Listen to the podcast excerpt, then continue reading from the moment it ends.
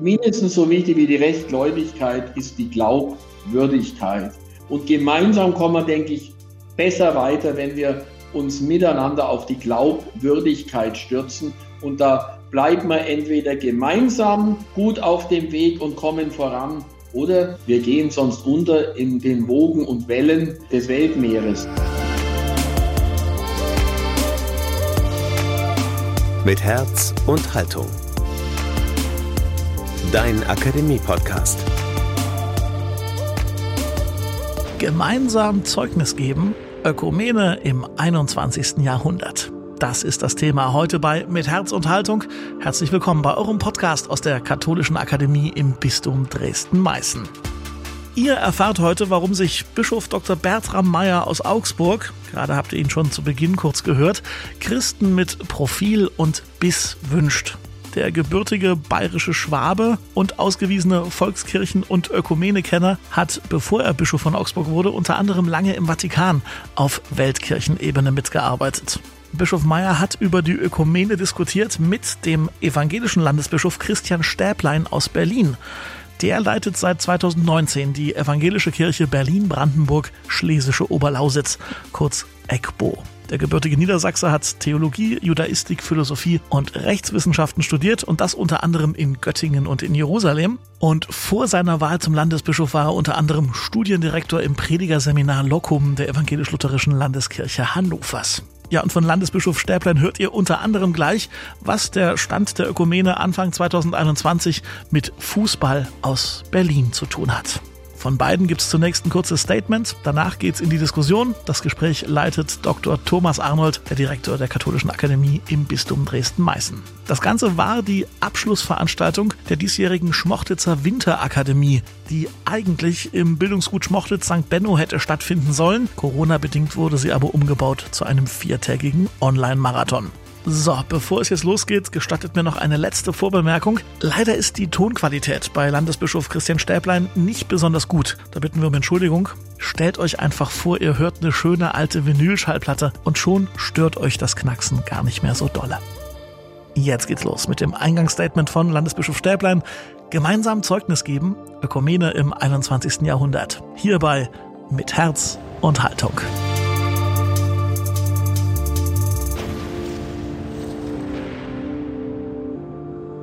Sehr geehrte Damen und Herren, liebe Schwestern und Brüder, 11. März 2017, die Hildesheimer Michaeliskirche ist voll besetzt, trotz Live-Übertragung im Fernsehen. In Corona-Zeiten muss man sich solche Sätze ja zweimal vor Augen führen. Eine voll besetzte Kirche, kalt, aber ohne große Sorge vor Ansteckung, außer ein handelsüblicher Schnupfen, der warten könnte. Alle sitzen dicht gedrängt. Es ist die Ökumene-Kennerinnen haben das längst bemerkt. Es ist der Buß- und Versöhnungsgottesdienst unter der Überschrift Healing of Memories, in dem der damalige Vorsitzende der Deutschen Bischofskonferenz, Kardinal Marx, und der Vorsitzende des Rates der Evangelischen Kirche in Deutschland, Landesbischof Heinrich Bedford Strom, sichtbar und vernehmbar einander für die Kirchen um Vergebung bitten und einen neuen Weg der Versöhnung beschreiten wollen. Es fallen starke Sätze. Kardinal Marx sagt, liebe evangelische Glaubensgeschwister, wir danken Gott, dass es sie gibt und dass sie den Namen Jesu Christi tragen. Und Heinrich Bedford Strom sagt, liebe katholische Glaubensgeschwister, wir danken Gott, dass es sie gibt und dass sie den Namen Jesu Christi tragen. Ich erinnere diesen Moment in Hildesheim auch und vor allem wegen des Grußwortes des damals in seiner letzten Woche im Amt befindlichen Bundespräsidenten und evangelischen Pfarrers Joachim Gauck, der persönlich und sehr bewegend im Anschluss an den Gottesdienst spricht, bewegt von dem, was er miterlebt hat. Er sagt, aus Hate Speech, katholisch-evangelischem Konfessionalismus ist über eine Generation im Leben des Pfarrers Gauck eine Sprache der Versöhnung geworden. Gauck dann nicht ohne Pathos in diesem Moment. Die Zukunft der christlichen Kirchen wird ökumenisch sein oder sie wird nicht sein. Das ist als Satz nicht einmal neu kirchengeschichtlich betrachtet, aber in diesem Moment für mich so glaubhaft und spürbar wie selten zuvor. Authentisch greifbar in einer einzigartigen Konstellation von Kirchenvertreter als Staatsoberhaupt und Staatsvertreter als Kirchenmann. Die Zukunft der Kirche wird ökumenisch sein oder sie wird nicht sein. 2017, das ist nun schon wieder drei Jahre her. Ökumene verläuft wie vieles im Leben in Wellen. Zugegeben auch kein ganz anheimelnder Vergleich in Pandemiezeiten. Aber es ist wohl so, auf Zeiten von wenig Bewegung oder sogar empfundenen Tälern kommen Höhenzeiten des gefühlten Fortschritts.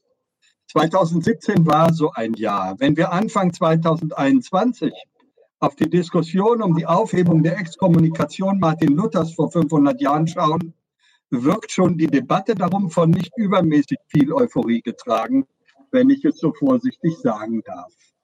Wo stehen wir 2021? Wie blicke ich auf dieses Jahr im Sinne der Ökumene, also des gemeinsamen Zeugnisses? Nun schon beim Blicken selbst kommt es ja immer darauf an, von wo man schaut und wohin eigentlich. Also gehobener formuliert, mit welcher Hermeneutik, welcher Deutungsvorgabe.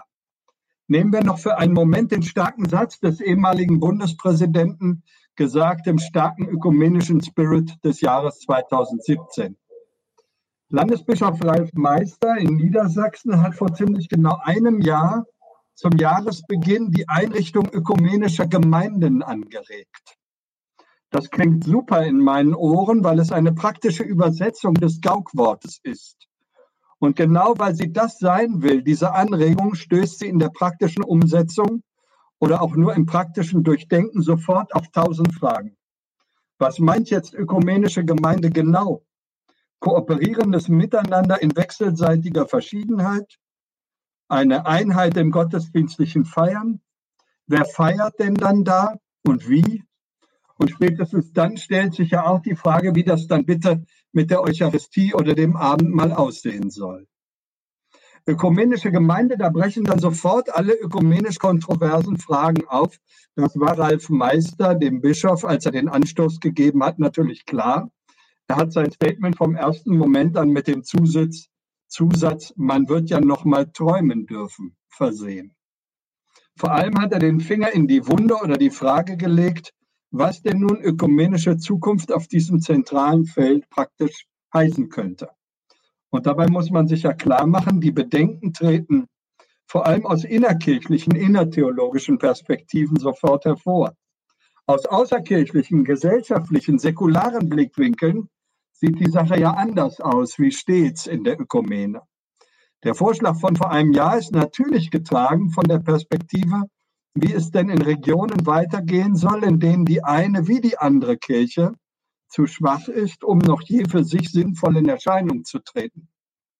Ist der gemeinsame ökumenische Auftritt in Organisation, Seelsorge und gottesdienstlicher Feier nicht besser als gar kein Zeugnis, als ein Rückzug? Es ist dieses Motiv, das inzwischen vielerorts, auch in der EGBO und im Erzbistum Berlin, den konfessionell kooperativen Religionsunterricht ermöglicht und befördert. Nicht selten inzwischen auch mit nur einer Lehrkraft, die dann irgendwie für beide Konfessionen steht. Und wenn also der Niedersachse Ralf Meister das für die Gemeinden fragt, um wie viel mehr müsste das dann nicht auch ein berlin-brandenburgisch-oberlausitzer Bischof fragen? Im Wissen, dass Gemeinden das längst fragen. Das ist die Außenperspektive. Ich sage mal die Vor-Corona-Perspektive. Die In-Corona-Perspektive verschärft den Blickwinkel.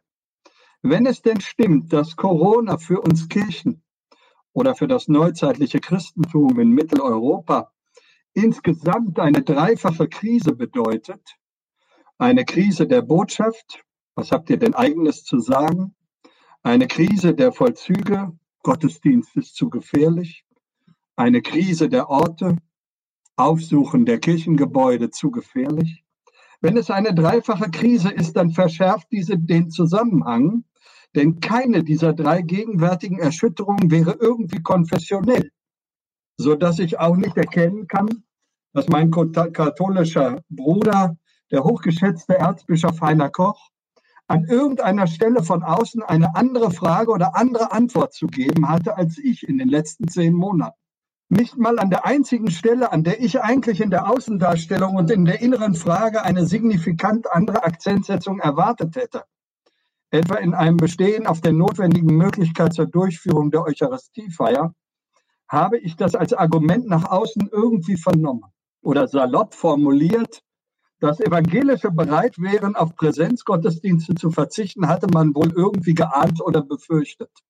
So, unterschwellig. Ich sage, ich gehöre zu jener Richtung in der evangelischen Kirche, die das als großen Mangel erlebt derzeit. Und ich gehöre zu denen, die auch an Weihnachten unbedingt an Präsenzgottesdiensten festhalten wollten. Also, dass die Evangelischen verzichten würden, hatte man wohl geahnt, aber dass die katholischen Geschwister hier auch nur am Anfang signifikant Widerstand geleistet haben, das hat vielleicht den einen oder anderen Säkularen überrascht. Aber wir wollen heute nicht über Corona reden, sondern über Ökumene und gemeinsames Zeugnis. Und da führt die gegenwärtige Krise der Gesellschaft zumindest vor, was wir schon wussten. Aus der gesellschaftlichen Krisenperspektive sind wir ohnehin kaum auseinanderzuhalten oder zu dividieren.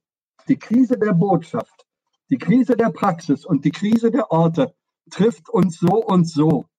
Sie nimmt überhaupt keine Rücksicht auf unsere Debatten um gemeinsame Praxis oder gastweise Einladung oder was auch immer. Keine neue Erkenntnis, ich gebe es zu. Und natürlich, ich weiß, auch keine Erkenntnis, mit der man die inhaltlichen Aufgaben von Annäherung an Einheit, das gemeinsame Zeugnis und gute ehrliche Differenzbenennung, mit der man das nun einfach alles wegschieben könnte. Ich weiß um die durchaus nicht kleinen Enttäuschungen, die sich im Blick auf die Ergebnisse des ökumenischen Arbeitskreises evangelischer und katholischer Theologen und dem Kontaktgesprächskreis von Vertreterinnen und Vertretern des Rates der EKD und der Deutschen Bischofskonferenz eingestellt haben, beziehungsweise die sich dort eingestellt haben im Blick auf die Vorschläge zu gemeinsam am Tisch des Herrn und die Rezeption durch die lehrmäßigen Anmerkungen. Ich teile diese Enttäuschungen ich teile aber vor allem die Überschrift, die der Katholikerbeauftragte der Union evangelischer Kirchen, Kirchenpräsident Schad, seinem Bericht dazu gegeben hat, der nämlich überschrieben ist, unverzagt ökumenisch. Unverzagt ökumenisch. Wellen gehören dazu. Und so will ich zum guten Ende hier nicht so trist schließen, sondern inhaltlich, wie ich finde, aus meiner Sicht optimistisch nach vorne guckend, zu der inhaltlichen Perspektive und Entwicklung benennen. Oft ist in diesen wie vielen ökumenischen Fragen ja ein zentraler Punkt, ist eine mögliche gemeinsame Praxis im Zeugnis, ob jetzt Seelsorge, Unterricht oder Gottesdienst, ist das ein Schritt in versöhnter Verschiedenheit auf dem Weg zu mehr Gemeinschaft oder ist die gemeinsame Praxis sichtbarer Endpunkt der vollzogenen Einheit? So eine Frage lässt sich natürlich nicht mit Ja oder Nein, mit Null oder Eins beantworten. Etwas muss an Gemeinschaft da sein für die gemeinsame Praxis. Entscheidend ist hier selbstverständlich die Taufe und das verbindende Taufverständnis beziehungsweise die wechselseitige Anerkennung. Dennoch, es ist ein wesentlicher Unterschied, ob ich der Meinung bin, man kann Dinge auch dann gemeinsam tun, wenn das Verständnis von diesem Tun und seiner Bedeutung nicht vollständig eins ist, das ist sozusagen der Weg der Union in den evangelischen Kirchen. Liturgische Gemeinschaft von reformiert und lutherisch vor der Bekenntniseinheit in allen Dingen. Das ist das Wesen der unierten Kirchen, zu denen die EGPO gehört. Und es so aufzufächern, ist dann auch schon eine Position, die ich als in Berlin Ansässiger an einem Sonnabend gerne unterstreiche mit dem Satz, wir in Berlin sind eben Unioner im Fußball und in der Kirche.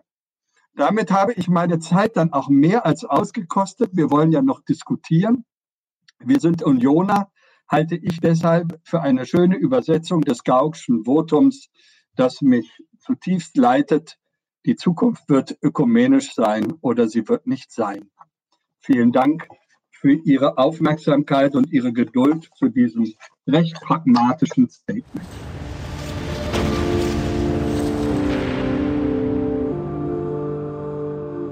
Herr Landesbischof, herzlichen Dank für dieses Bekenntnis zur Union Berlin und zur Ökumene.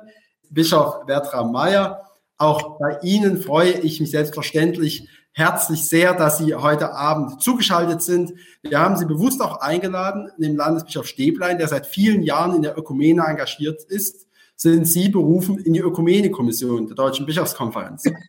Sie engagieren sich im Vorstand der ACK. Sie sind Bischof von Augsburg. Sie sind in der Region Bayern aufgewachsen. Sie kennen eher die Volkskirche als die Diaspora. Vor allem haben Sie aber eben auch Jahre erlebt in Ihrer Aufgabe im Staatssekretariat in Rom, im Vatikan und haben dort mitgewirkt an dieser Weltkirche. Ich freue mich also, dass Sie heute eine Perspektive einbringen, vielleicht eine volkskirchliche, vielleicht eine internationale, aber sicher eine sehr menschlich pastoral geprägte. Herzlich willkommen, Herr Bischof Meyer.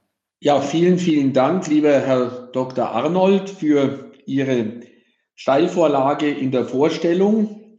Ich darf eines gleich mal sagen, Herr Bischof Stäblein, wir kennen uns noch nicht live und haben auch noch nie korrespondiert.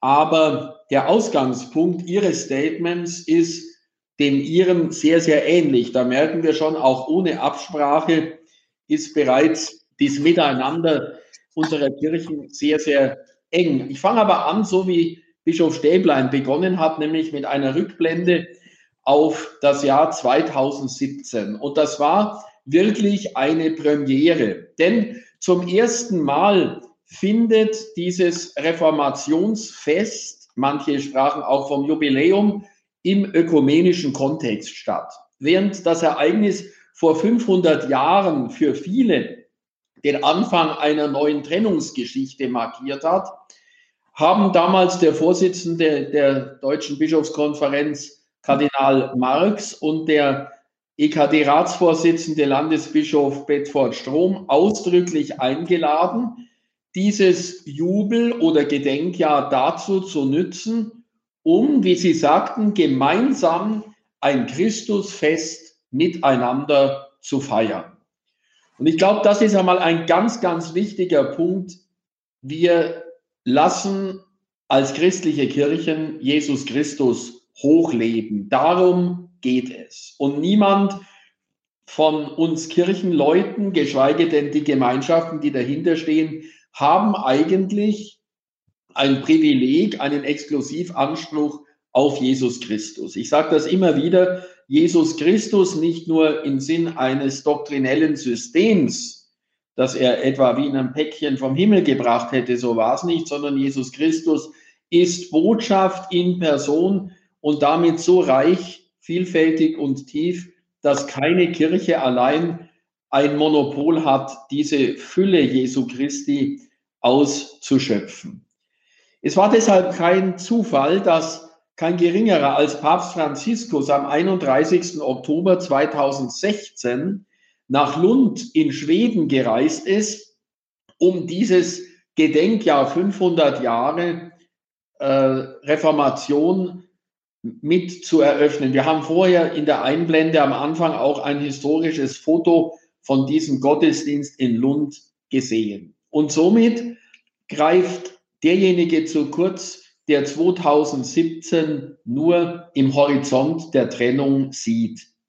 Mittlerweile hat sich, denke ich, nicht nur Trennungsgeschichte ereignet, sondern vor allem eine Geschichte der Annäherung. Und ich möchte einfach appellieren, auch die Ökumene der Zukunft bei aller Ehrlichkeit, die wir haben müssen, nicht nur den Historikern zu überlassen, redliche historische Forschung brauchen wir natürlich, aber vor allem im Heute ins Morgen zu blicken. Corona hat es gezeigt, es ist höchste Zeit, hier wirklich gemeinsam den Schulterschluss zu wagen. Und ich denke, das Dokument vom Konflikt zur Gemeinschaft, verantwortet von einer lutherisch-römisch-katholischen Kommission, ist dafür ein beredtes Zeugnis vom Konflikt zur Gemeinschaft.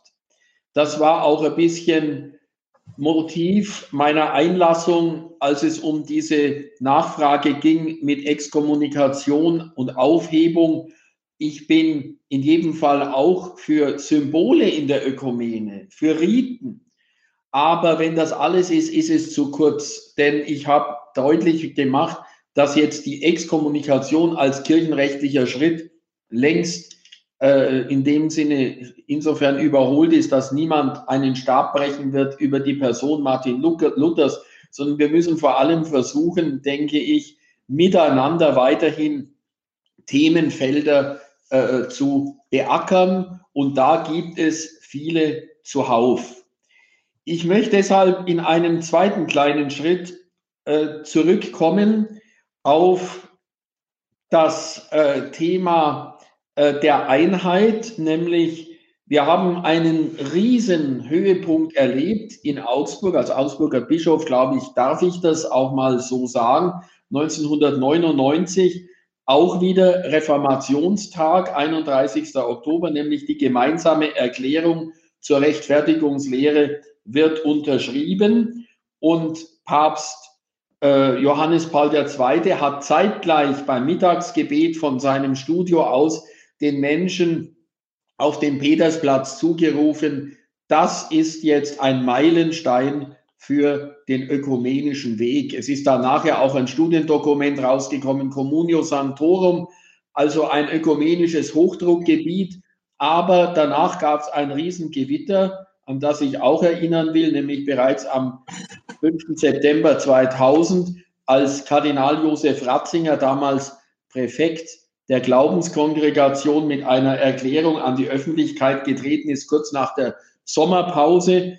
Diese Erklärung trug den Titel Dominus Jesus, spricht einerseits von der Einzigkeit und Heilsuniversalität Jesu Christi, aber andererseits wird in zwei Druckseiten abgehandelt, dass die aus der Reformation entstandenen Kirchen eigentlich nicht Kirchen im eigentlichen Sinn sind, sondern kirchliche Gemeinschaft und damit kein Fortschritt gegenüber Unitatis Redintegratio vom Zweiten Vatikanischen Konzil erzielt worden ist. Und das waren natürlich schon auch Rückschritte. Wir müssen, denke ich, wenn wir nach vorne schauen wollen, ökumenisch nicht nur protokollarisch und aus Höflichkeit, also nach Etiketten, einander Titel zubilligen oder nicht, sondern wir müssen gut hinschauen, was bedeutet Kirche sein für uns. Und da bin ich beim nächsten. Die Rechtfertigungserklärung hatte deshalb diesen großen Erfolg, weil man die ökumenische Einheit nicht als einen monolithischen Block gesehen hat, nicht als eine Monokultur, sondern man ist mit dem hermeneutischen Schlüssel rangegangen des sogenannten differenzierten Konsenses. Nämlich so, kann man im Text nachlesen, gemeinsam glauben wir, das ist die große Basis, und in Unterschieden bekennen wir aber dies und jenes, je nach Konfession, nach Kirche. Und ich glaube, dass dieser hermeneutische Schlüssel des differenzierten Konsenses auch für uns ein guter Wegweiser ist, um in die Zukunft zu gehen. Wir brauchen nicht einander alle Accessoires äh, abverlangen, diesen zuzustimmen, sondern wir sollten mit dem differenzierten Konsens das wahrmachen und endlich ernst nehmen, was Einheit in der Vielfalt bedeutet. Weiteres Element, wie sieht das Ziel der Ökumene aus? Eben Einheit in Vielfalt, keine Monokultur, selbst die katholische Kirche hat innerhalb ihrer selbst als Großkirche ökumenische Aufgaben zu bewältigen. Also es gibt unierte Kirchen, analog wie bei den Kirchen der Reformation. Wir haben orthodoxe Kirchen, wir haben Ritusfamilien, wir haben sogar ein eigenes Kirchenrecht für die Ostkirchen. Also auch da haben wir ja Ökumene innerhalb der katholischen Kirche und lassen Vielfalt zu. In dieser Richtung sollten wir auch andere Themen wie Kirche, Ämterfrage, auch Abendmahl und Eucharistie noch besser abklopfen. Ein erster Versuch ist ja, oder nicht erster, ein, äh, ist doch jetzt ein zeitnaher Versuch ist dieses Votum, das jetzt noch diskutiert wird. Aber das ist, denke ich, auch ein Versuch hier mit dem differenzierten Konsens weiterzukommen. Und ich komme jetzt auch schon zum Schluss nochmal anknüpfend an das, was mein äh, Mitbruder Stäblein vorher angedeutet hat mit dem ökumenischen Zeugnis. Es ist interessant, dass bereits Johannes Paul II., bei dem ich ja eben jahrelang arbeiten durfte in seinem Sekretariat, als ökumenische Kategorie gerne die Martyrie genannt hat, nämlich die Ökumene des Zeugnisses. Und er hat geschrieben zum heiligen Jahr 2000 folgende Sätze. Die Märtyrer sind zurückgekehrt, oft unbekannt, gleichsam unbekannte Soldaten der großen Sache Gottes. Soweit als möglich dürfen ihre Zeugnisse nicht verloren gehen. Der Ökumenismus der Heiligen, der Glaubenszeugen ist vielleicht am überzeugendsten. Die Communio Sanctorum, die Gemeinschaft der Heiligen, spricht lauter als die Urheber von Spaltungen. Das Zeugnis für Christus ist zum gemeinsamen Erbe geworden von Katholiken, Orthodoxen, Anglikanern und Protestanten. Das ist ein Zeugnis, das noch ausgebaut werden soll. In Tertio Millennio Adveniente. Und es war dann interessant, dass im Jahr 2011 eine Seligsprechung stattgefunden hat, nämlich der Lübecker katholischer Priester Prasek, Lange und Müller. Und sie wurden am 10. November 1943 enthauptet, gemeinsam mit dem evangelischen Pastor Karl Friedrich Stellbrink. Und da kann man sagen, wo das Blut der Märtyrer, der Glaubenszeugen zusammenfließt für Christus, verschwimmen die konfessionellen Grenzen. Auch Papst Franziskus hat wiederholt auch diese Ökumene des Blutes oder etwas abgemilderter des Zeugnisses hingewiesen. Lange Rede, kurzer Sinn. Zum Glück sind wir weder einer Unterdrückung, geschweige denn einer Verfolgung in Deutschland ausgesetzt.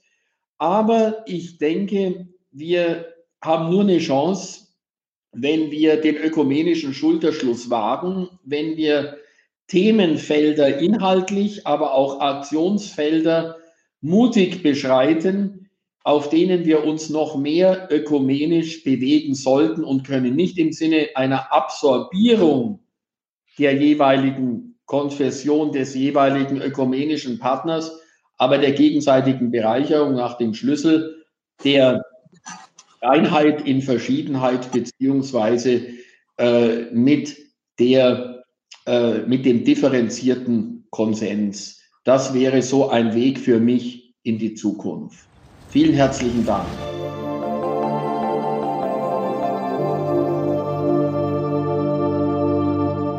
Herr Bischof Mayer, auch an Sie nach Augsburg einen herzlichen Dank ins Digitale hinein. Ich habe noch einmal eine Frage zur Bannbulle gegen Luther. Wir hatten damit ja auch ein bisschen angekündigt, das Jubiläum passt gerade rein. Jetzt hatten Sie gesagt, kommt, lasst uns das, was gewesen ist, ein bisschen vergessen und lasst uns lieber nach vorn schauen. Auf der anderen Seite hat Kardinal Koch nochmals dazu aufgefordert, im Juni einen Gottesdienst zu feiern, wo man auf der einen Seite nochmal die Bannbulle in den Blick nimmt und auch das, was da an Schmerzlichkeiten gemacht wurde, und auf der anderen Seite dann nach vorne schaut. Haben wir doch nicht ganz vergessen, was wir getan haben vor 500 Jahren. Wir haben nur eine Zukunft, wenn wir uns an die Vergangenheit redlich erinnern. Ich denke aber, das eine ist ein Rechtsakt, ein, eine formale Setzung der Exkommunikation, auch mit viel Emotion. Denken wir an die Verbrennung der Bulle Exurge Domine in der Öffentlichkeit. Es hat sich dann aufgeheizt und nach oben geschaukelt. Äh, ich denke, das wollte ich sagen, der formale Akt einer Aufhebung einer Bulle, nur mal rein kirchenrechtlich gedacht, führt uns, denke ich, nicht sehr viel weiter. Das ist Symbolpolitik. Wir müssen uns inhaltlich auseinandersetzen. Und ich weiß, dass es natürlich eine bilaterale Kommission gibt, eine Arbeitsgruppe. Auch ein Leiter dieser Gruppe ist der Kardinal Koch als Präsident des päpstlichen Einheitsrates und dass hier auch im Zeichen der Versöhnung eine Feier in Rom noch vor der Sommerpause geplant ist. Ich bin nicht Prophet, bin auch nicht Insider, aber so wie ich auch Rom kenne, so wie ich auch ein bisschen weiß, wie denke ich, äh, die Ökumene tickt, wird es hier ganz stark um eine inhaltliche Aufarbeitung der Themenfelder gehen, vor allem dann auch im Hinblick auf die nächsten 500. Jubiläen. Denken Sie auch an die Veranstaltungen, die in Worms im April bereits geplant sind. Wir werden öfter so 500. Gedenktage jetzt haben. Aber das Ganze, denke ich, wird wohl gipfeln müssen in 2030, das sage ich jetzt nicht, als Lokalpatriot für Augsburg. Aber da freue ich mich schon drauf, weil 2030 sich zum 50, 500. Mal jährt die Verkündigung der Confessio Augustana. Ein letzter Versuch, die kirchliche Einheit zu halten, zu wahren und auszubauen. Leider ist dieser Versuch gescheitert. Und ich glaube, so muss man auch diesen Versöhnungsakt oder diesen Versöhnungsgottesdienst, wie immer der textlich ausfällt, ich weiß nicht, wie er ausfällt, aber ich sehe es eher so, dass dies ein, ein, ein wichtiger Punkt ist, um auch die damals kontroversen Themenfelder nochmal im Blick zu nehmen und gemeinsam daran zu arbeiten. Schauen wir mal 500 Jahre nach vorn aufs Jahr 2021. Wir wollen ja das ganze Jahrhundert in den Blick nehmen. Sie beide haben auch Schritte in der Ökumene beschrieben, die sicher nicht in diesem Jahr zu lösen sind. Aber wenn ich alleine auf dieses Jahr schaue, 21, Ökumenischer Kirchentag abgesagt, Ökumene Papier aus Rom abgewatscht. Meine Herren, was ist denn in diesem Jahr zwischen Augsburg und Berlin an Ökumene zu erwarten? Und die Frage geht gern an beide. Ja, schön. Ähm, zunächst nochmal ist es ja doch so, wie es zum Glück oft ist, wenn wir uns auf solchen Podien begegnen, äh, das Maß der Einigkeit ist viel größer als die Differenzen, äh, die man dann immer so ein bisschen mit der Lupe suchen muss. Das kann man bedauern, gerade auch vielleicht als Teilnehmer äh, oder Zuhörer bei solchen Podien, weil man denkt, oh Mensch, unterhaltsamer wäre mehr Differenz. Ähm, aber ich will es im ökumenischen Geist nochmal festhalten. Es besteht doch sehr viel Einigkeit, äh, wenn ich Ihnen jetzt sage, dass für mich äh, die, der alternative Einstieg zu diesem Thema gewesen wäre vom gemeinsamen Zeugnis in Plötzensee und den äh, dort herum bestehenden Gedenkkirchen, sowohl Regina Martyrum als auch äh, der evangelischen Kirche zu berichten und der für mich eigentlich an dieser Stelle immer wieder stärksten Wahrnehmung des gemeinsamen ökumenischen Zeugnisses. Und das ist ja nicht nur eine historische Frage, sondern wenn ich an Bischof Meyer an der Stelle nochmal anknüpfen darf, das ist auch immer runtergebrochen in unsere Lebenswirklichkeit eine sehr gegenwärtige Frage. Wie arbeiten wir in der Gefängnisseelsorge? Wie arbeiten wir in der Krankenhausseelsorge? Heute an diesen Punkten zusammen. Und das sind ja gerade die aus meiner Sicht auch für das Zeugnis in der Welt genauso wichtigen ökumenischen Felder. Äh, die Krankenhausseelsorge, die man manchmal so als Zusatz dann an diesen Stellen ökumenisch noch aufgezählt hat, ist in diesem Jahr vielleicht das überhaupt wichtigste Zeugnisfeld. Aber Landesbischof, äh, ich soll ja auch ein bisschen die Unterschiedlichkeiten herausarbeiten. Ja. Ich, natürlich haben wir gemeinsame Krankenhausseelsorge, aber ist nicht gerade neben der Frage des Abendmahls, Amt etc im Moment die ethischen Fragestellen sehr unterschiedlich bewertet von den Konfessionen. Thema Sterbehilfe beispielsweise. Ähm, also ob die Sterbehilfe pauschal äh, so unterschiedlich beurteilt wird, wäre ich sehr vorsichtig. Nun habe ich hier heute mit Landesbischof Meister angefangen und weiß, äh, wen ich da sozusagen jetzt auch in ökumenischer Perspektive zitiert habe. Äh, da gibt es sicherlich ähm, vielfältige Meinungen. Mindestens kann ich das für unsere evangelische Kirche sagen. Ich will es aber nochmal umdrehen, auch im Blick auf die äh, gastweise Teilnahme eucharistischer äh, Praxis. Also an der Stelle ist natürlich die Gefängnis- und die Krankenhausseelsorge dann auch der erste Ort, der uns alle danach fragt, ob wir wirklich schon äh, an dem Punkt sind, an dem wir stehen bleiben wollen für die nächste Zeit oder ob wir nicht Schritte nach vorne brauchen. Das Zentrum Plötzensee ist immer das Erste, das dann auch bemängelt, dass gerade an einem solchen Ort sozusagen Abendmahl und eucharistische Feier hintereinander und nicht gemeinsam stattfinden, ist ungeheuer schmerzhaft im Zeugnis. Das ist überhaupt keine Frage. Wenn Sie jetzt wollen, dass ich hier auch mal ein bisschen Differenzpunkte einbringe, tue ich natürlich gerne und werde meiner Aufgabe auch gerecht. Und das ist natürlich auch im Blick auf den Ökumenischen Kirchentag ein Punkt. Ich habe das ja in meinem kurzen Statement auch angesprochen. Natürlich gibt es da auch eine gewisse Enttäuschung und den Wunsch, jetzt doch aber gleichzeitig unverzagt auf den Schritten an dieser Stelle weiterzugehen. Ähm, und sich, also ich meine, dass der Kirchentag abgelegt, abge, äh, abgesagt ist, jedenfalls in seiner klassischen Form, ist ja nun gerade nicht sozusagen den innerökumenischen Zusammenhängen geschuldet, sondern liegt an dem, was wir beide wiederum, Bischof Meyer und ich, stark gemacht haben. Corona muss ein Motor stärkeren gemeinsamen Zeugnisses werden für uns weil ja noch deutlicher wird, wie die Krise uns an diesen Stellen beide trifft. Ja, ich knüpfe an das an, was Sie, lieber Herr Landesbischof, angedeutet haben, nämlich dieser noch stärkere Schulterschluss. Also ich erzähle einfach auch ein bisschen, weil es hieß ja zwischen Augsburg und Berlin. Zunächst muss ich sagen, Augsburg ist eine schwäbisch-bayerische Diözese, aber durchaus mit Diaspora-Gebieten. Also wenn ich zum Beispiel ins Fränkische reingehe, Ries, dann Dinkelsbühl, Feuchtwangen, also ganz schon Richtung Rotenburg ob der Tauber, da sind wir als katholische Kirche auch in der Diaspora. Also, also ich, wir kennen das auch.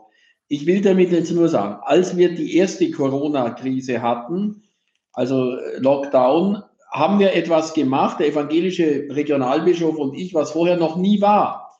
Nämlich wir haben am Karfreitag einen ökumenischen Spaziergang gemacht am Kreuz mhm. vorbei. Und wir haben gegenseitig jetzt nicht, am Ende haben wir gebetet, aber wir haben auf diesem Kreuzspaziergang einen Spaziergangskreuzweg sind wir abmarschiert, uns erzählt, was Kreuz bedeutet, aber auch Menschen eingebunden, quer durch die Konfessionen, die davon betroffen sind. Auch dies wurde per Fernsehen übertragen und so weiter. Es war eine sehr, sehr gute Sache. Und wir haben unsere Manuskripte abgelegt, weil wir das frei dann gemacht haben. Und da ist auch schon so viel gewachsen, weil wir hier sehr, sehr frei als Menschen, als als Zeugen des Glaubens unserer Kirchen haben sprechen können. Ähnliches haben wir an Weihnachten gemacht. Also im Krankenhaus waren wir, in der, am Uniklinikum, ökumenische äh, kleine Gottesdienstart Christfesper gehalten. Dann im Gefängnis äh, war ein Gottesdienst. Äh, ich war als Bischof dort, aber ich war assistiert von zwei Diakonen, einem katholischen und einem evangelischen äh, Diakon. Also und auch das sehr beeindruckend. Und ich glaube auch in anderen Punkten, wir wären auch zu den Obdachlosen gegangen, was wir alle Jahre gemacht haben. Wir wollten das machen an einem Platz. Das ging dann wegen der äh, Dinge in, in, zumindest in Bayern, konnten wir das nicht machen. Das ist sehr, sehr schade. Aber wir haben Projekte, wir haben Ideen, wo wir auch in die Stadtgesellschaft und darüber hinaus noch mehr machen. Und ein letztes, die Bayerische Landeskirche mit Landesbischof Bedford Strom ähm, hat zusammen mit dem Kardinal Marx und meiner Wenigkeit, wir warten jetzt noch auf einen vierten von der Landeskirche, eine Arbeitsgruppe auf den Weg gebracht mit dem Projekt Ökumenische Pastoral, wo es nicht nur darum geht, wie stellen wir Kirchen zur Verfügung oder Gemeindesäle, sondern was können wir pastoral zu dem, was Landesbischof Stäblein schon gesagt hat, noch mehr miteinander machen. Denn gerade in diesen kategorialen pastoralen Bereichen, da wird oft nicht gefragt, bist du katholisch, bist du evangelisch, sondern da geht es darum, dass wir das Wort Gottes miteinander teilen und dass ein Vertreter der Kirchen einfach da ist, um mit den Menschen zu beten, sie unter den Segen Gottes zu stellen, dass wir da natürlich auch unterschiedliche äh, Schwerpunkte haben, dass zum Beispiel wenn ein Sakrament, etwa Krankensalbung, gewünscht wird, holt man schon, schon einen katholischen Geistlichen. Aber das ist ja nicht oft der Fall oder es ist nicht immer der Fall. Also da kann man noch viel, viel mehr machen. Und diese pastorale Arbeitsgruppe mit diesem Projekt Ökumenische Seelsorge, das ist jetzt alles ein bisschen verschoben worden durch Corona bedingt. Aber ich hoffe, dass es jetzt in diesem Kalenderjahr startet und wir da auch für Bayern sprich sieben bayerische katholische Bistümer und die bayerische Landeskirche mit ihren Regionen, dass wir da weiterkommen. Also ich, ich glaube, wir machen, wie ich immer gern sage, keinen ökumenischen Galopp, aber wir gehen Step by Step einen geduldigen, manchmal anstrengenden, aber auch sehr interessanten Weg aufeinander zu. Herr Bischof Mayer, ich hatte ja vorhin ein wenig zugespitzt, als ich sagte, der ökumenische Kirchentag ist abgesagt. Das ist ja nicht ganz korrekt. Es wird ja in eine digitale Variante transformiert. Und trotzdem hat man natürlich keinen Galopp oder hat den Galopp oder den Konflikt damit auch rausgenommen und den Druck rausgenommen, denn es war ja absehbar, dass die Frage zuwächst auf den Mai hin. Wie geht man mit einem gemeinsamen Abendmahl um? Zumal man jetzt noch dieses äh, wissenschaftliche, reflektierte Papier hatte, gemeinsam am Tisch des Herrn, wo aus Rom eher eine ablehnende Haltung kam. an Sie die Frage aus katholischer Perspektive, wie gehen wir damit um? Selbst wenn wir jetzt beim ÖKT auf einen Pauseknopf gedrückt haben, wie wird die Zukunft gerade an diesem Punkt Abendmahl gestaltet werden können? Also zunächst mal wird weiterhin die Faustregel gelten. Ich gehe dort zur Heiligen Kommunion oder zum Abendmahl, wo ich auch ekklesial kirchlich dazugehöre. Und dann kann es eben Ausnahmen geben. Das zweite Prinzip ist immer, wenn ich eine tiefe geistliche Not habe, so drückt man es halt einfach ein bisschen feierlich aus, also das tiefe innere geistliche Bedürfnis hinzuzutreten äh, zur Eucharistie, äh, dann wird wohl keiner, auch katholisch geistlicher, äh, sagen, jetzt, wo ist dein konfessionelles Ticket und die Kommunion ablehnen. Es hat auch etwas mit der Instanz des Gewissens zu tun und einer geistlich-pastoralen Begleitung durch kompetente Seelsorger im Vorfeld. Wir werden sicherlich nicht offen einladen, davon gehe ich mal aus. Wir werden aber auch nicht Menschen zurückweisen. Und ich denke, das Wort des Vatikans, vor allem durch die Glaubenskongregation, das uns ja als Deutsche Bischofskonferenz zugesandt worden ist, das muss jetzt diskutiert werden, das muss zum Votum in Verbindung gebracht werden. Wir haben äh, in wenigen Wochen eine Sitzung der Ökumenekommission der Deutschen Bischofskonferenz. Da ist es sicherlich auch auf der Tagesordnung und dann werden wir sehen. Es ist so, dass sowohl Professor Sternberg als auch Bischof Betzing, aber auch die evangelischen Partner zum ÖKT davon sprechen, dass obwohl dieses Format des ÖKT so nicht laufen kann als präsentisches Glaubensfest, zum Kirchentag gehört feiern, sich umarmen, sich nahe kommen, das geht halt jetzt nicht. Aber es soll ein starkes ökumenisches Zeichen gesetzt werden. Und für mich ist das starke ökumenische Zeichen das, dass es eben nicht ausfällt dass wir jetzt mal digital feststellen, wie nahe wir schon sind, auch wenn wir noch nicht als Regel haben, gemeinsam an den Tisch des Herrn treten zu können. Es gibt die Faustregel und es gibt Ausnahmen. Und da werden wir vorerst wohl dran festhalten. Also da ist, wenn ich das mal sagen kann, nach meiner Einschätzung noch kein Quantensprung einer offenen reziproken Einladung zu erwarten. Aber wenn ich es richtig verstanden habe, würden Sie sehr stark auf das, an das Gewissen appellieren des Einzelnen und würden sich in Rom in den Gesprächen auch stark machen für das Votum bei gemeinsam am Tisch des Herrn. Also, Herr Arnold, das Gewissen wurde ja nie ausgeblendet. Ich war Pfarrer und Dekan in Neu-Ulm und bereits in den 90er Jahren wurde von den sogenannten äh, oberrheinischen Bischöfen eine analoge äh, Sache gebracht bei wiederverheirateten Geschiedenen. Ein Dokument. Und da war immer das Thema Gewissen. Aber Gewissen ist kein Blankoscheck, sich selber eine Ausnahme zu genehmigen, sondern Gewissen muss Formation haben. Es braucht ein gebildetes Gewissen. Ich sollte mich mit etwa mit meiner eigenen inneren Stimme auseinandersetzen, die im Gewissen natürlich Gottes Stimme ist, aber vielleicht auch einmal mich austauschen, etwa mit einem, mit meinem Ehepartner. Ich komme selber aus einer konfessionsverschiedenen, Bindestrich, verbindenden Ehe. Das Ganze ist mir zu glatt zu sagen, jetzt komme ich halt schnell drauf, jetzt trete ich nach vorne, sondern ich muss mir das gut überlegen, was ich da empfange. Es muss ganz klar sein, dass ich den Leib Christi da empfange. Es ist nicht nur eine zwischenmenschliche äh, Gemeinschaftsgeste, die ich hier setze, wenn ich zum Abendmahl oder zur Eucharistie hingehe. Und das halte ich auch äh, um der intellektuellen Redlichkeit willen für sehr, sehr wichtig. Das Dokument, das Votum hat vieles schon gebracht oder mal auch die einzelnen Themenbereiche benannt. Aber die Glaubenskongregation hat uns nicht zurückgepfiffen, so würde ich dies nicht formulieren, sondern sie hat einfach einmal, um das einmal mit einem Autofahrer äh, äh, zu sagen, wo wir jetzt einfach schon mal, wie soll ich sagen, auf Gas gedrückt war, sag gar nicht Bremse, sondern mal auf die Kupplung getreten. Und zu sagen, schalte da mal ein bisschen einen Gang zurück, überlegt nochmal, Moratorium, prüft es weiter, auch mit uns in Rom und dann schauen wir mal, wo der Weg hingeht. Ziel ist auch für mich, Herr Dr. Arnold, um das nochmal festzumachen und auch Herr Landesbischof, für mich ist es wichtig, nicht nur aus der Sehnsucht nach dem gemeinsamen Tisch des Herrn zu leben, sondern auf dieses Ziel hin zu arbeiten und dieses Ziel zu erbeten und zu erbitten und auch alles mir Mögliche in der Richtung zu tun.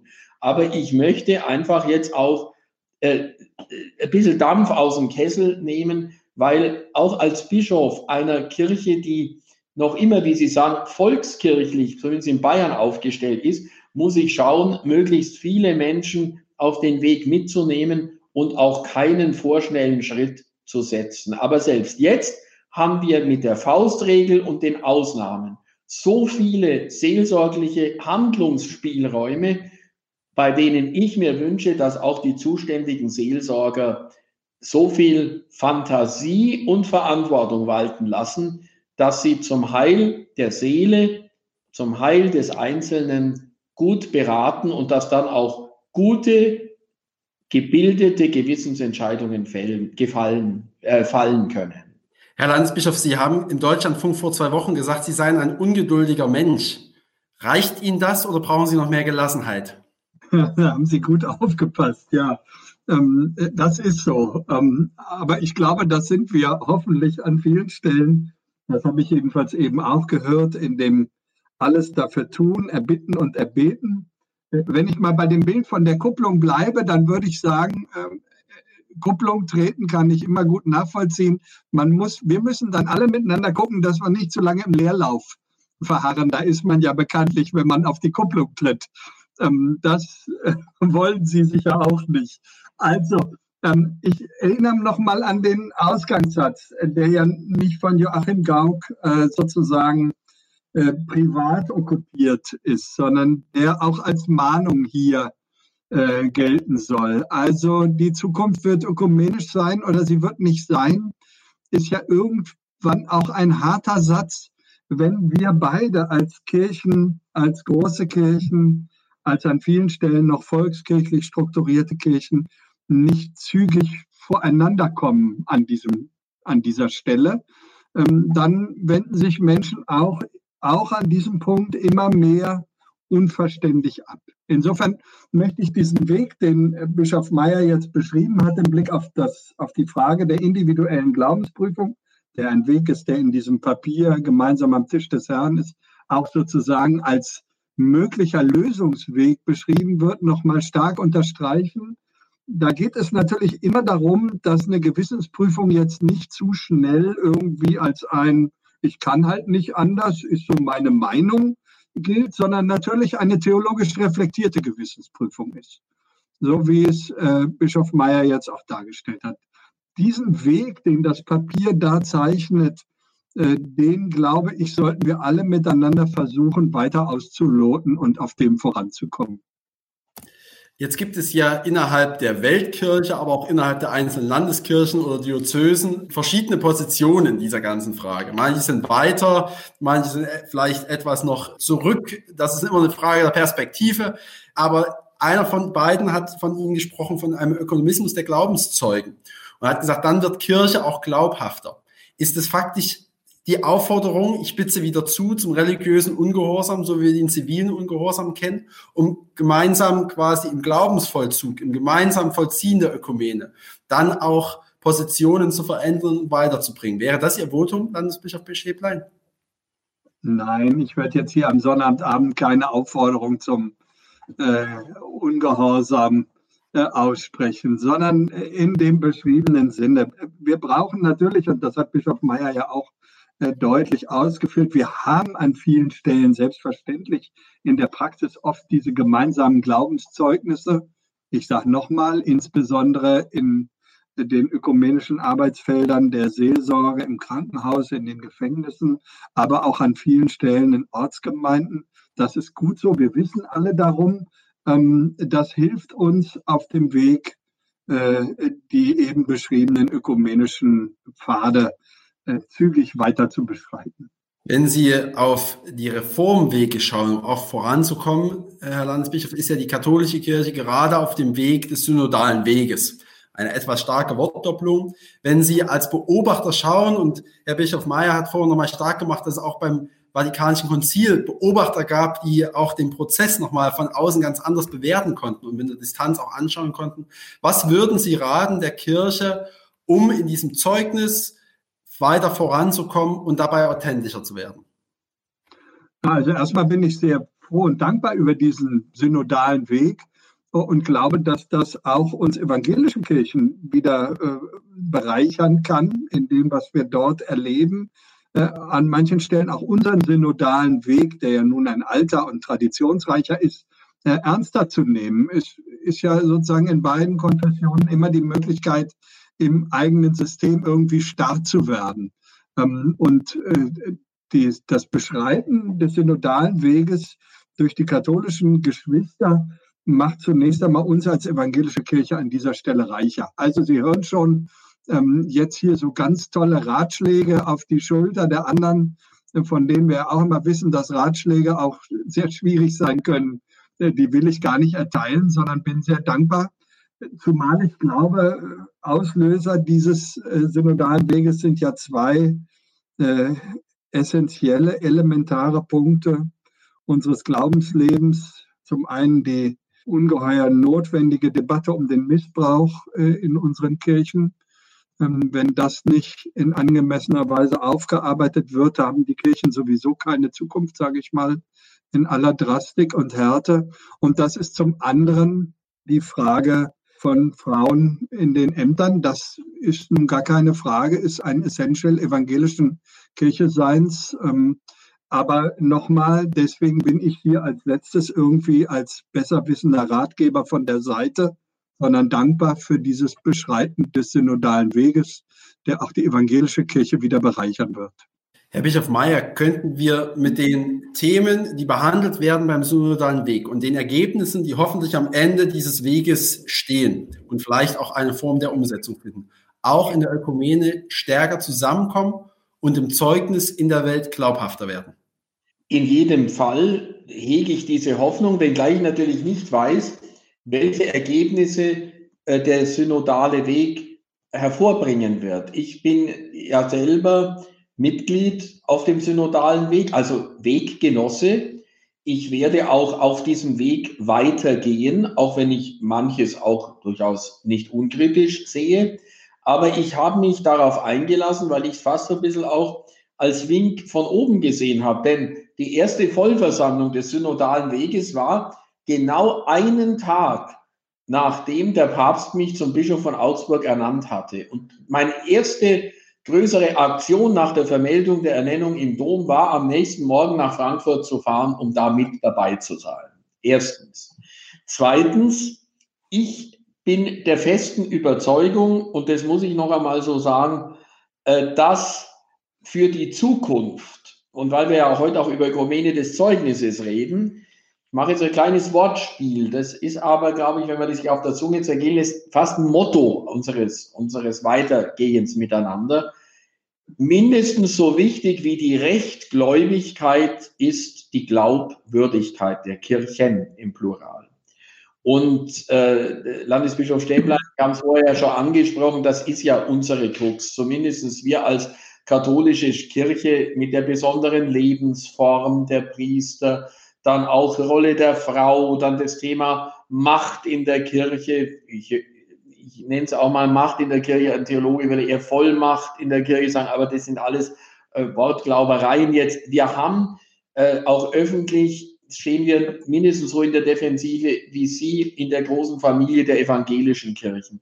Aber es, es ist, glaube ich, für uns alle ganz wichtig, dass wir äh, diese Glaubwürdigkeit gemeinsam wieder zu erringen versuchen. Ich kann sagen, ich habe mal einen, eine Mitteilung bekommen, dass jemand aus der evangelischen Kirche ausgetreten ist, äh, weil er sich über den Papst so geärgert hat. Also da merken wir, selbst da sind Verwischungen der konfessionellen Grenzen dar.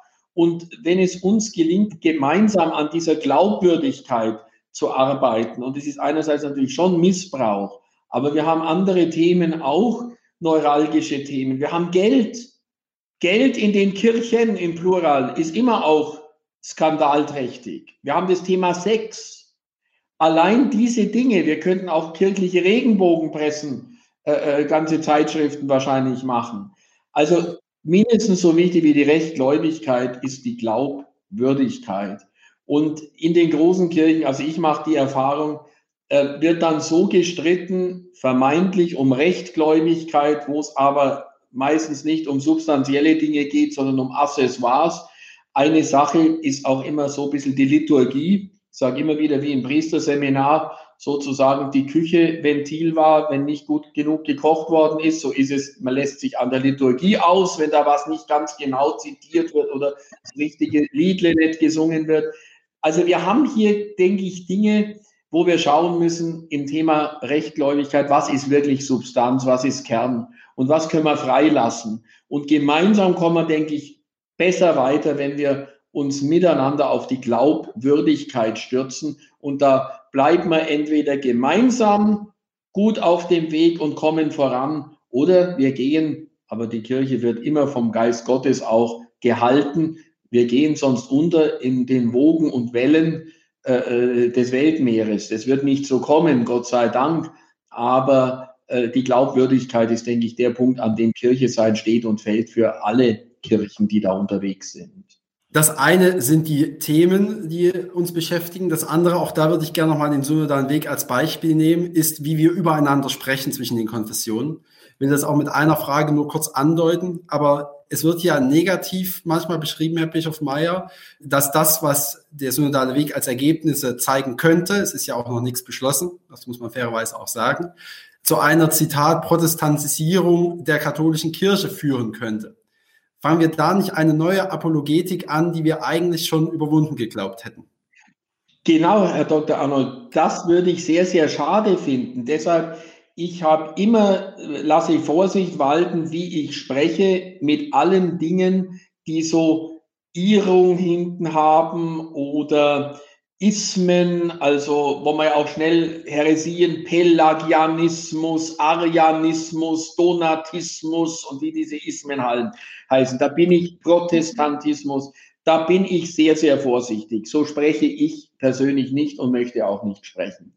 Und deshalb glaube ich, ist es ganz wichtig, dass wir auf unsere Worte achten. Ich sage immer wieder, auch wenn wir unter uns sind, wir müssen immer wieder uns klar machen, unsere ökumenischen Partner, übrigens nicht nur evangelische Christinnen und Christen, sondern auch Schwestern und Brüder der Orthodoxie, der Altorientalen, auch der Freikirchen, sitzen unsichtbar mit am Tisch. Ich habe bei manchen Sitzungen schon gesagt, liebe Leute, was würden jetzt, wenn wir unter uns Katholiken sind, Leute denken, die evangelisch sind? Würdest du das genauso offen sagen? Ich kann mich noch erinnern, als wir auf Bayern-Ebene mal, also ich kann das hier sagen, wenn wir uns jetzt in, in Sachsen-Standort unterhalten, auf Bayern-Ebene von schon vor längerer Zeit in einem ökumenischen Gesprächskreis, wurde auch ziemlich deutlich hier so gesprochen und äh, untereinander. Und dann kamen wir nur als Katholiken zusammen und dann hat der Leiter der Sitzung gesagt, jetzt können wir mal richtig noch äh, auf den Tisch hauen, denn jetzt sind wir unter uns. Und das, wenn das natürlich so ist, das geht nicht. Ich muss immer schauen, mit Respekt, mit Ehrfurcht, auch mit Behutsamkeit im ökumenischen Weg unterwegs zu sein. Die Weggespräche sind nicht immer nur live und nicht nur digital.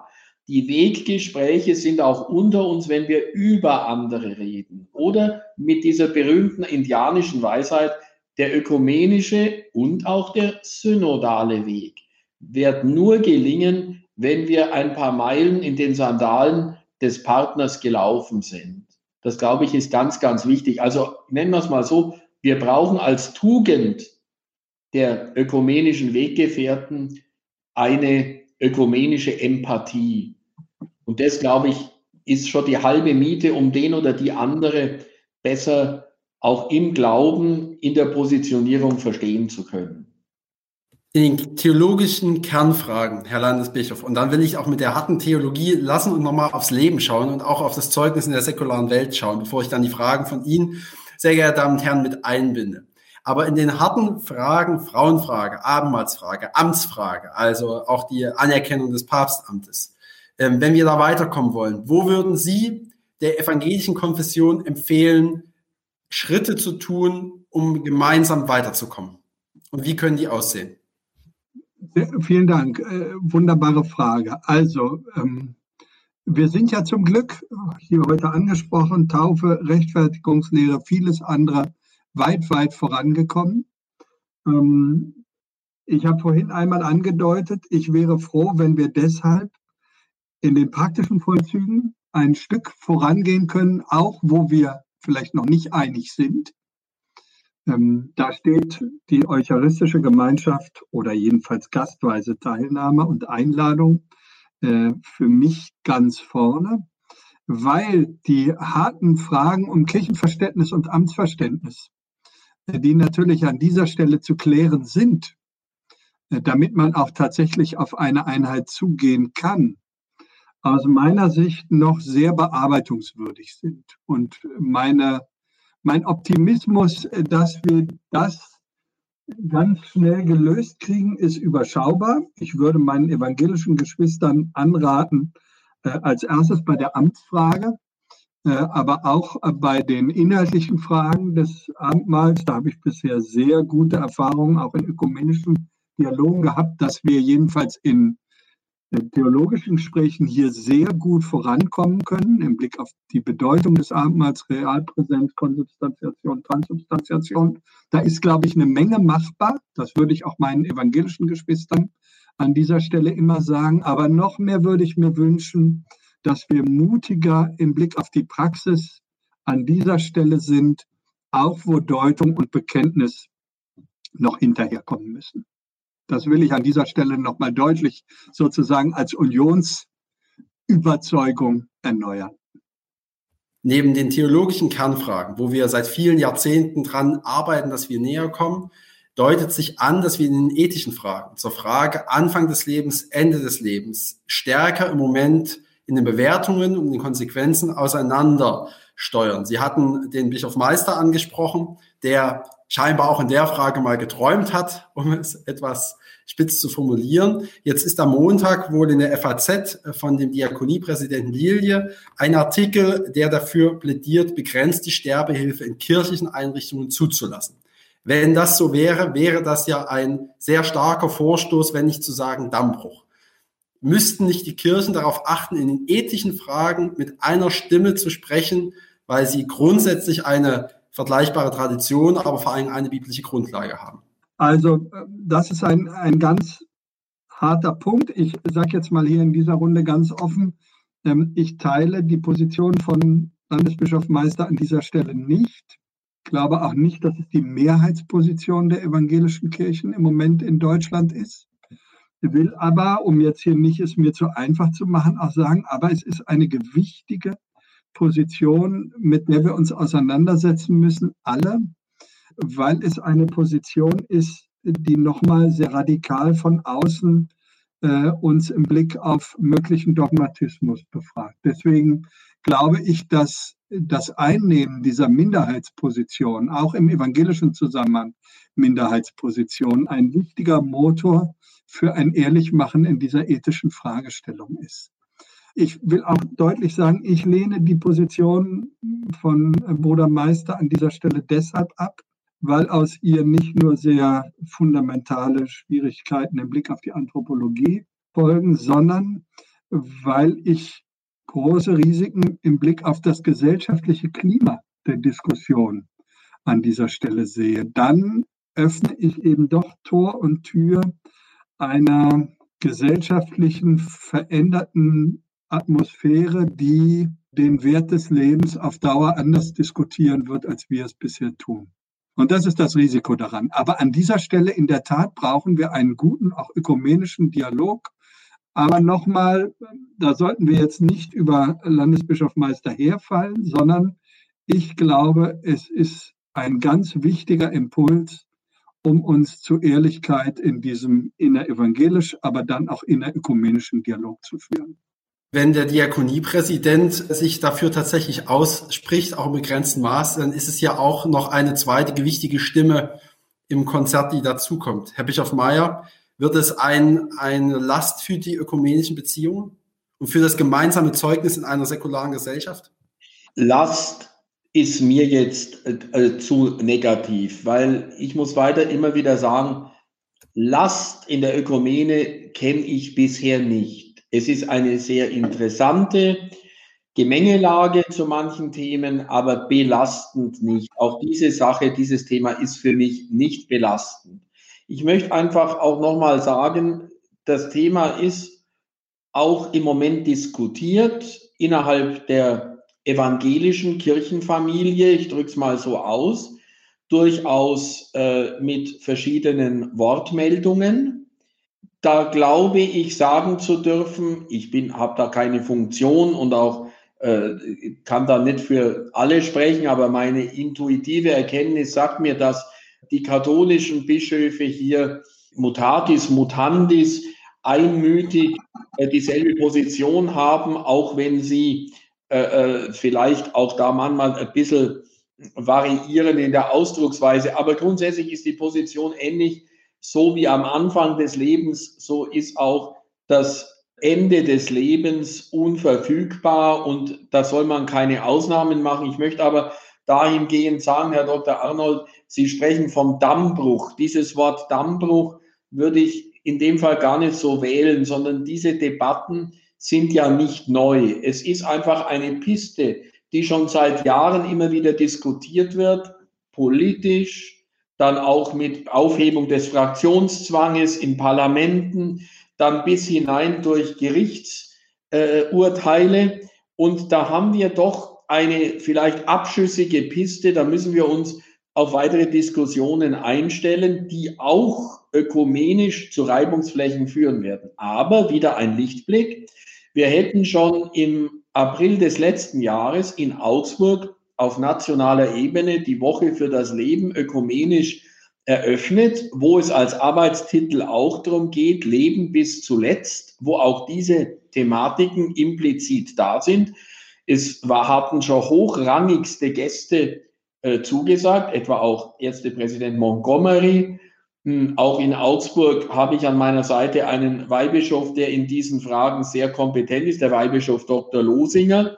Also ich will nicht nur noch mal sagen, ich glaube und ich bin fest davon überzeugt, wenn es Corona möglich macht, wird auch diese Veranstaltung jetzt im April 21 stattfinden, im ökumenischen Schulterschluss, EKD-Ratsvorsitzender und DPK-Vorsitzender und auch mit Referenten und Referentinnen. Ich bin gespannt, wie das ist. Es ist ja gut zu diskutieren, sich nicht dem Gespräch, wie soll ich sagen, zu versagen. Aber wir werden als katholische Kirche, denke ich, äh, nicht diese Vielfalt an Meinungen haben, zumindest momentan nicht. Und ich hoffe, dass wir auch, wenn es um den großen Konsens geht, auch im ökumenischen äh, Gespräch weiterhin zu einer gemeinsamen Plattform kommen. Da bin ich fest davon überzeugt und darauf baue ich auch, weil sonst sind solche Veranstaltungen wie Woche für das Leben werden immer schwieriger auch auszurichten, beziehungsweise sie in die Mitte der Gesellschaft zu bringen. Herr Landesbischof? Ja, ich wollte nur noch mal eine Lanze äh, für Bischof Meister und vermutlich auch äh, Diakoniepräsident Lilie, ich kenne den Artikel noch nicht, brechen die Logik an der Stelle ist ja nicht, das will ich dann doch einmal festhalten, ein pauschales Freigeben von Sterbehilfe, so wie bei den einschlägigen säkularen Institutionen gefordert, sondern die Logik ist an dieser Stelle, äh, bei Lilie wahrscheinlich noch stärker als beim Meister, wenn es denn gestattet ist, dann lasst es uns doch lieber in den eigenen Einrichtungen selber hochethisch verantwortbar mit allen notwendigen und wiederholten Prüfungen machen, als es einfach den anderen zu überlassen. Man kann zu dieser Logik stehen, wie man will. Ähm, die diskutieren wir ja auch dann an anderen Stellen, wenn es um Schwangerschaftsabbruch oder ähnliches geht. Äh, aber ich will einmal die Lanze dafür brechen, dass das hier nicht sozusagen unter dem pauschalen Stichwort Dammbruch zu subsumieren ist. Mit dem Dammbruch sei gesagt, war vorhin gemeint, weil Sie beide jetzt nochmal das äh, richtig gerückt hatten, dass natürlich bis jetzt auch in den politischen Debatten, wo die katholischen evangelischen Büros ja auch nochmal ihre Position mit eingegeben hatten, soweit ich das mitbekommen hatte, im Bundestag immer eine gemeinsame Position kommuniziert wurde. Wenn ah jetzt okay. hier davon auch gesprochen wird, dass in den eigenen Häusern das angeboten werden kann, evangelischerseits, dann wird es da natürlich nicht mehr eine kirchliche Stimme geben. Und damit sind wir tatsächlich bei einem anderen Themenblock, nämlich dem des religiösen Zeugnisses in einer zunehmend säkularen Gesellschaft. Sie, Herr Landesbischof, hatten ja vorhin schon angesprochen, Sie hatten auch zugehört bei ähm, äh, Professor Pickel aus Leipzig, der schon ein wenig geschildert hat, wo die Tendenz hingeht. Uns ist auch bekannt die, die Studien 2060, wie sich Kirchenmitgliedschaft entwickelt, entwickeln wird. Herr äh, Bischof Meyer, in Bayern hatten Sie bei Ihrem Vortrag vorhin davon gesprochen, dass es eine bayerisch-kosmetische Überschminkung eventuell noch gibt. Aber vielleicht ist ein bisschen der Puder abgekommen an Weihnachten, als die Landesregierung eben keine Ausnahmen mehr für Kirchen und Gottesdienste gemacht hatte, sondern alle aufgefordert hatte, in Zeiten dieser Pandemie sich an diese Vorgaben zu halten und Sie auch nochmal recht deutlich gesagt haben, dass Sie damit nicht einverstanden sind. Wir müssen gar nicht nochmal jetzt diese pandemische Situation reflektieren, aber zumindestens fragen, wie muss sich Kirche in Zukunft verhalten, die vom positiven Religionsfreiheitsausgang natürlich immer eine gute Behandlung gewohnt war gegenüber des Staates, wie sie sich jetzt behaupten muss, positionieren muss. Also Herr äh, Dr. Arnold, Sachsen, auch obwohl Sie auch Freistaat sind, ist von Bayern auch geografisch etwas entfernt. Also es ist so, um das nochmal festzumachen. Ich selber äh, bin in sehr guten Kontakten auch mit äh, bayerischen Landespolitikern und kann nur sagen, wir können als Kirchen in Bayern für die Behandlung von Seiten auch der bayerischen Staatsregierung sehr, sehr dankbar sein. Dazu stehe ich. Ich habe mich deshalb kritisch geäußert, weil es an Kommunikation gefehlt hat. Also gerade die Politikerinnen und Politiker der Koalition in Bayern, die sich ja auch viele von ihnen zumindest als christlich engagiert bezeichnen, haben mitbekommen, mit wie viel Fantasie und Kreativität gerade auch ehrenamtliche Frauen und Männer Formate gesucht haben für Gottesdienste und andere Feiern, also auf Bauernhöfen, im Freien, auf Dorfplätzen. Und dass dann drei, vier Tage vorher im Rahmen einer Pressekonferenz auch die Kirchen informiert wurden, dass auch an dem Heiligabend die Sperrstunde gilt, 21 Uhr. Das war eine, gelinde gesagt, Überraschung. Und deshalb habe ich auch gesagt, ich habe mich förmlich überrumpelt gefühlt, auch als Bischof. Dazu stehe ich. Aber, und jetzt arbeiten wir das nicht auf, es geht mir hier nicht um Inhalt, es geht mir um Kommunikation.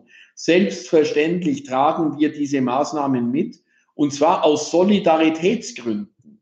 Denn ich hatte auch Leute, auch Pfarrer, die ganz klar gesagt haben, hätten wir nicht auch als religiöse Dienstleister, ähnlich wie die Geschäfte, alles schließen sollen aus Solidarität. Sodass wir jetzt hier, glaube ich, doch einen guten Weg gefunden haben, dass wir in dem Sinne äh, vor allem im Dialog zu Lösungen gekommen sind, und da sind wir auch weiterhin sehr, sehr dankbar. Wir wollen nicht als Kirchen, das will ich nochmal sagen, bayerische Extrawürste braten, äh, sondern wir wollen einerseits äh, die Religionsfreiheit und damit das Recht auf Religionsausübung gewahrt wissen. Aber wir fühlen uns natürlich auch sehr, sehr solidarisch mit all den Menschen, die arbeiten müssen in den Kliniken, die schwer krank sind, die ganzen Toten sind nicht Fake News. Das muss ich immer wieder sagen. Wir haben, denke ich, die Spannung auszuhalten zwischen Freiheit einerseits und Verantwortung andererseits. Und den Weg wollen wir gehen. Aber ich bin weiter zuversichtlich und deshalb habe ich ja auch laut Konkordat in Bayern auf die Verfassung als angehender Bischof meinen Eid geschworen, nicht auf eine konkrete Staatsregierung, aber auf die bayerische Verfassung. Und damit können und werden wir weiter gut leben. Die Rahmenbedingungen stehen nicht nur auf dem Papier, sie sind bis jetzt auch von beiden Partnern gut eingehalten. Aber nehmen Sie eine zunehmend veränderte Haltung der Gesellschaft gegenüber der Kirchen wahr? Also, äh, ich denke mir, hm, dass sich schon etwas tut, aber das hat einfach auch mit der demografischen Entwicklung zu tun. Wir sind äh, zunehmend in einer Situation, äh, dass wir äh, alle Christinnen und Christen zusammen, gerade in Metropolen, eine große Minderheit sind. Also wir kommen auch in den großen Städten vielleicht auf die Hälfte der Stadtbevölkerung und damit müssen wir leben. Ich spreche ja immer gerne von einem Wettbewerb der Religionen. Und ich bin erwachsen, bin jetzt 60 Jahre alt geworden. Ich sehe diese Entwicklung nicht so sehr wie ein Kind, das jetzt weint, weil man ihm ein Spielzeug weggenommen hat, sondern ich möchte die Situation ernst nehmen. Ich möchte mich einmischen in diesen Wettbewerb der Religionen. Ich sage nicht der Konfession, der Religionen, weil wir konfessionell zusammenstehen sollen als Christen. Und dass wir dann profiliert, ökumenisch profiliert, gerade gesellschaftspolitisch unsere Stimme erheben. Und dann werden wir weiter ernst genommen, nämlich profiliert, nicht dickköpfig, sondern kompetent wir müssen argumentieren können. Es heißt ja auch nicht nur Emotion ist wichtig, deshalb halte ich auch wenig von so Demonstrationen und so weiter und Leute zusammenrufen und so, sondern mir geht es darum, in einen rationalen Diskurs mit anderen gesellschaftlichen und politischen Kräften einzusteigen. Und das können wir, denke ich, umso besser, je ökumenischer wir uns aufstellen.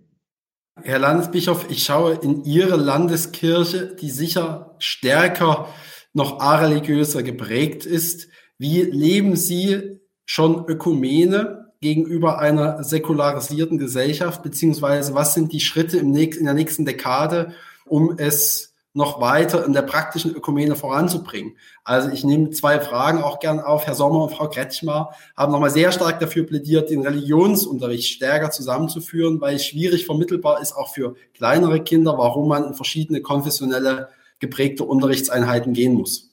Ja, da kann ich gleich als ersten Punkt auch anknüpfen. Ich habe das ja vorhin nur kurz äh, berührt. Der konfessionell kooperative Religionsunterricht den wir jetzt seit einigen Jahren hier gemeinsam mit dem Erzbistum anbieten können, an de, überall an den Stellen, an denen sozusagen die einzelnen Gruppengrößen evangelischer oder katholischer Kinder nicht mehr ausreichen würden, um überhaupt Religionsunterricht anzubieten.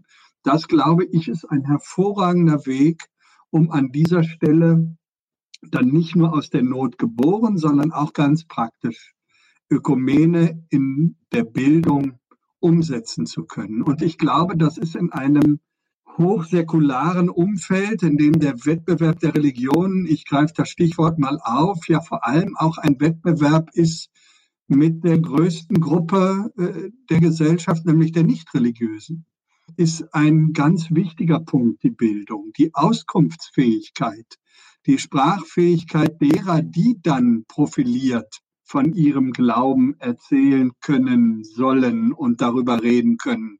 Und das kann sich ja nicht auf unser Eins beschränken, sondern das ist etwas, was die mündigen Christinnen und Christen vor Ort dann tun müssen. Da ist der Bildungsbereich natürlich sozusagen der erste in der praktischen Ökumene. Das ist meine Erfahrung insgesamt im Blick auf die liebevoll genannt EGBO, Evangelische Kirche Berlin, Brandenburg, Schlesische Oberlausitz, dass die Bildungsstandorte und da nenne ich jetzt mal explizit auch die evangelischen Schulen, äh, die wir in Brandenburg und in Berlin haben, dass diese Bildungsstandorte ganz wichtige Säulen für die Ausstrahlung des christlichen Zeugnisses in säkularer Gesellschaft sind.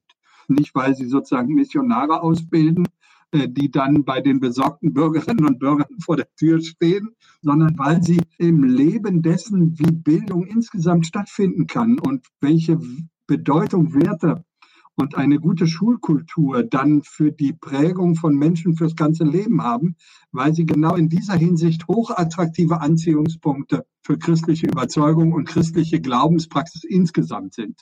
Und das dann wieder doch auch in starker ökumenischer Perspektive. Also das wäre der eine Bereich. Über die anderen Bereiche habe ich vorhin schon gesprochen. Und da wieder Sie haben es angesprochen, Stichwort Dekade, wünsche ich mir natürlich gerade für diese neuen Orte des Glaubenslebens, die nicht zwingend aus der Parochie erwachsen, wünsche ich mir für diese Orte auch gemeinsame gottesdienstliche und liturgische Zeugnisse mutig vorangehend, die dann deutlich machen, wo wir das eine miteinander können, können wir das andere auch miteinander. Durch stetes, wiederholtes Fragen Ihrerseits sehen Sie, dass ich immer etwas mutiger in der Antwort werde. Also wenn Sie das noch eine Stunde betreiben, dann haben Sie mich noch bei dem Bekenntnis, nachdem Sie fragen. Ich kann Sie trösten. Wir wollen auch irgendwann bald zum Ende kommen. Aber tatsächlich würde ich gerne noch eine, eine Frage stellen.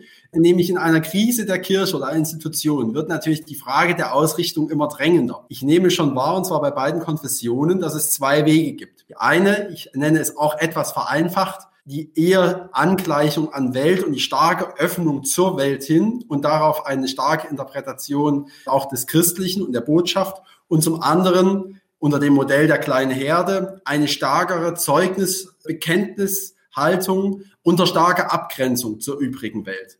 Ähm, beides ist auch in einer sächsischen Diaspora nicht fremd.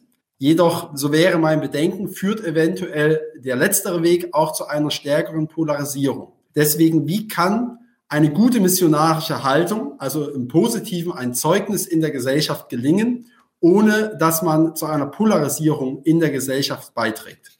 Und gern die Frage an beide. Erstmal finde ich, ist Ihre Analyse für mich nochmal ein wunderbares Beispiel dafür, dass ja genau diese beiden Wege christlich-missionarischer Existenz in Zukunft, die Sie da beschrieben haben, keine konfessionell irgendwie stärker äh, profilierten Wege sind, sondern das ist genau meine Wahrnehmung auch. Es gibt eben oft genau bei Vertretern dieses einen Weges in der evangelischen oder katholischen Richtung große Nähe und auch bei Vertretern des anderen Weges. Insofern ist es nochmal ein gutes Beispiel dafür, dass heute und in Zukunft, glaube ich, viele Trennlinien oder strategischen Perspektiven, wie Kirchenwege in die Zukunft aussehen sollen, nicht mehr konfessionell an dieser Stelle gebunden sind. Also eine ganz ökumenische Perspektive, die Sie da für mich nochmal aufgemacht haben.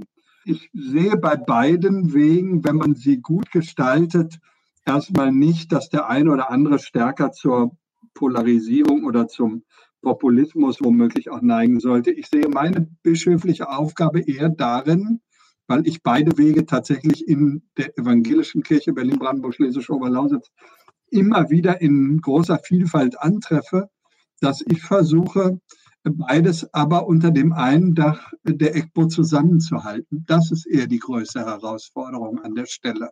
Und dann natürlich auch unter dem ökumenischen Dach, äh, so dass ich da über katholische Geschwisterlichkeit und Hilfe sehr dankbar bin. Aber es kann gerade an der Stelle nicht darum gehen, eine Profilierung äh, zu gestalten, die dann einen ganzen anderen Teil aus der Kirche heraustreibt. Das wäre jedenfalls lange mein Versuch. Wenn Sie jetzt stärker in Richtung Populismus und Polarisierung gehen wollen, müssten wir es auch nochmal genauer konturieren. Herr Bischof Mayer.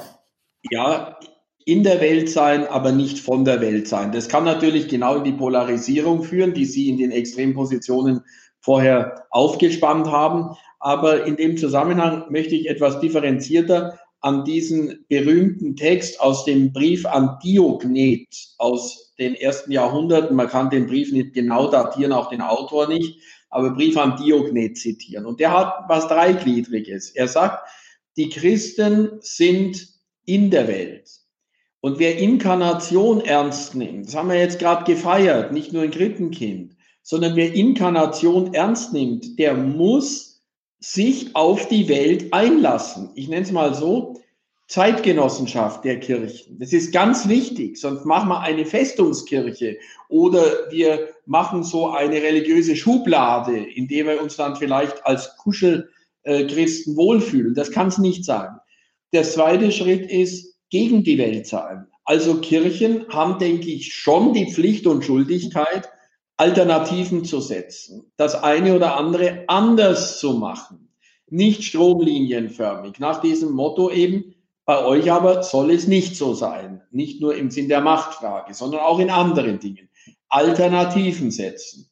Und das dritte ist über die Welt hinaus sein. Das dritte Glied im Brief an Diognet. Also auch Transzendenz. Den Menschen heute den Himmel offen halten, würde ich es mal formulieren. Auch das haben wir als Kirchen, als unsere Mission. Und da unterscheiden wir uns auch von anderen Lobbygruppen, auch von politischen Parteien. Das können die nicht. Den Himmel offen halten. Und wir haben da was an der Hand, nämlich das Wort Jesu Christi, sein Evangelium. Und da, glaube ich, kommen wir gut nach vorne. Wichtig ist allerdings, und da schließe ich mich ganz meinem äh, äh, Mitbruder an aus Berlin, ich kann nur sagen, für doch zahlenmäßig noch große Kirchen ist es oft ein Spagat. Ich bin auch eher klein gewachsen, meine Beine sind endlich. Zu breit kann ich den Spagat nicht machen. Und es kostet manchmal Kraft, aber es ist auch interessant. Und solange ich es kann, versuche ich diesen Weg nicht zur Polarisierung, sondern sozusagen ein bisschen mitzuhelfen, dass Christus als Klammer der Einheit äh, stark wird. Und was ich auch tue, das möchte ich einfach nochmal sagen, ist Gespräch, Gespräch, Gespräch. Auch in Corona-Zeiten, wenn keine großen Gremien live tagen können, führe ich viele Gespräche mit einzelnen Personen und kleinen Gruppen. Und das, glaube ich, ist ein ganz, ganz wichtiger Punkt, um Polarisierungen zu vermeiden. Weil wenn wir innerhalb der Kirchen noch Grabenkämpfe ausfechten, dann wird es sehr, sehr schwierig. Hat auch mit dem zu tun, was ich am Anfang äh, mit Glaubwürdigkeit sagen wollte.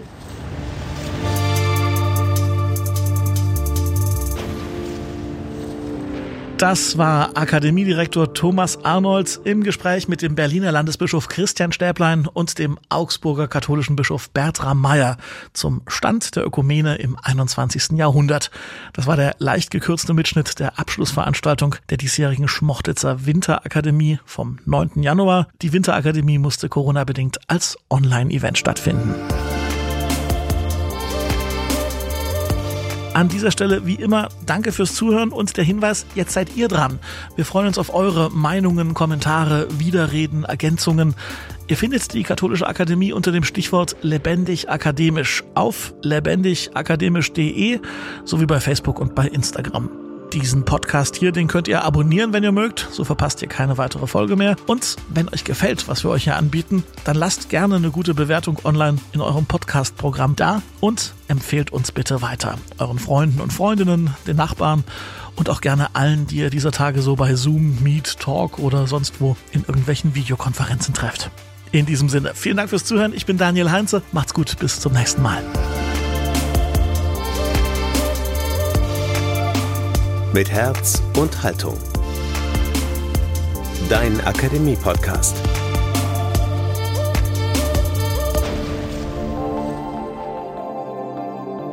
Ein Angebot der Katholischen Akademie im Bistum Dresden-Meißen.